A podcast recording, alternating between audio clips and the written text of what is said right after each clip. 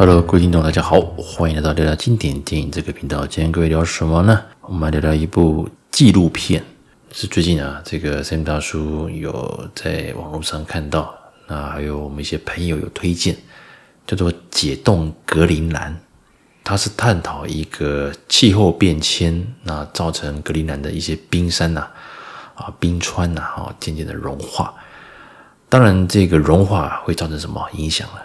当然很多嘛，啊，包括这个海平面的上升、自然景观的变化，当然还有渔民呢，他们的渔获方面也会有一些影响，等等之类的。但是气候变迁呢，当然中观一个，就是包括就是碳排放所造成的温室效应，这个算是老生常谈。但是大家有没有去用心的去做改变呢？有，其实许多国家，特别是欧洲，很早以前就针对碳排放。哦，减少温室效应，不要让这个什么圣婴现象、反圣婴现象、反反圣婴现象这种气候变迁啊，这种发生频率啊能够降低。然而啊，虽然欧洲啊也算是一个高度开发，这个环保意识可能相对强，但是人类啊许多的工业，或者是说像这个亚洲啊，还是像非洲啊，慢慢有许多的一个经济成长，还有建设以及人口增加等等。往往我们的一个碳排放的，如果没有去做一个控管的话，影响到的就只会这个蝴蝶效应呢，真的会让远在这个接近北极圈的这些冰川呐，啊这些冰山呐，会慢慢的就融化。这一旦融化，一旦海平面受到影响，会有许多会让人类啊，当然不会马上，但是也许数十年、百年。也许目前的你我，哦，是没有什么机会看到地球毁灭了。但是如果今天他放任这个状况的话，让地球持续的这个平均温度上升，海的温度也上升，除了气候的影响之外，甚至会影响到我们人类的生存。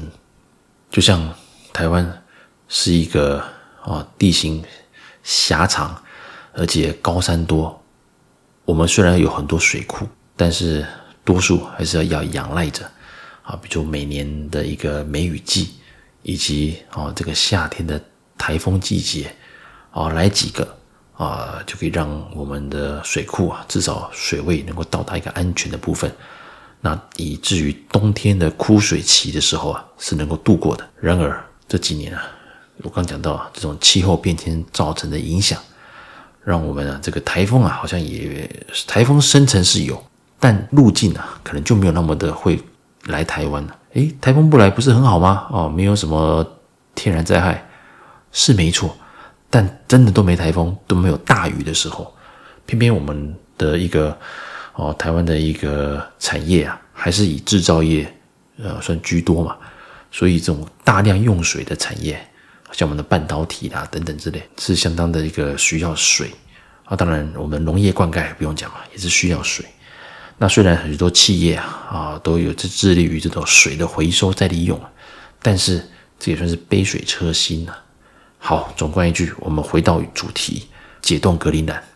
那这是有许多专家学者啊，他们啊亲自到格陵兰去做这个纪录片啊，由欧莱德的董事长葛望平啊亲自带队，他造访了这个十一个城镇。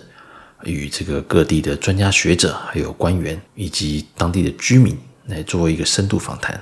其实这种纪录片，我相信大家也不陌生啊，甚至可能也没有兴趣看，或者是看完就忘了，因为你没有那种很及时的危机感嘛。讲难听点，你进入是一个一个工厂老板好了，你必须要让你的工厂能够。顺利的运作，然后还可以赚钱、发薪水、养活很多人。即使你的工厂是一个高污染的工厂，但是你你可能会觉得，哎呀，这个很远很远的遥远的北边哦，遥远的欧洲哦，北极这种事情，你可能没有感觉。而海平面的上升，台湾的土地、世界的土地慢慢减少的时候，你会觉得说，啊，就往内陆搬啊。当你发现你的渔获，诶，怎么某某些鱼种以前会固定在某个时间点来到这个海域，但是这个规则却不见了？要么就是鱼群换地方了，还是体积不一样了，等等之类的。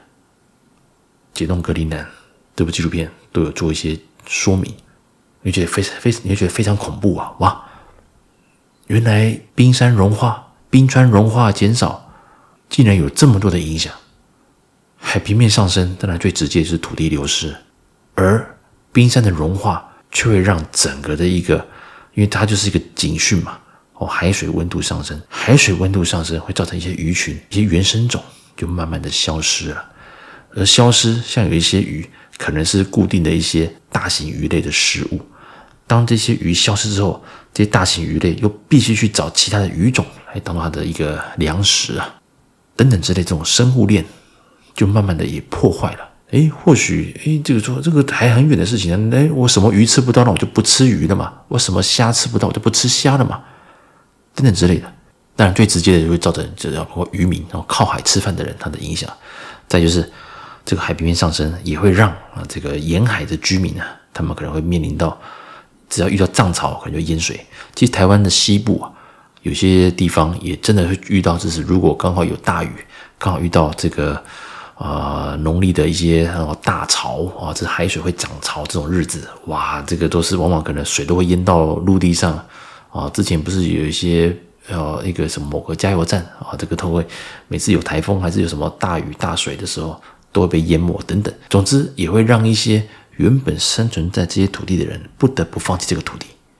哇，这个这个是不管是情感上还是在整个的一个经济上的损失啊，都是难以估计的。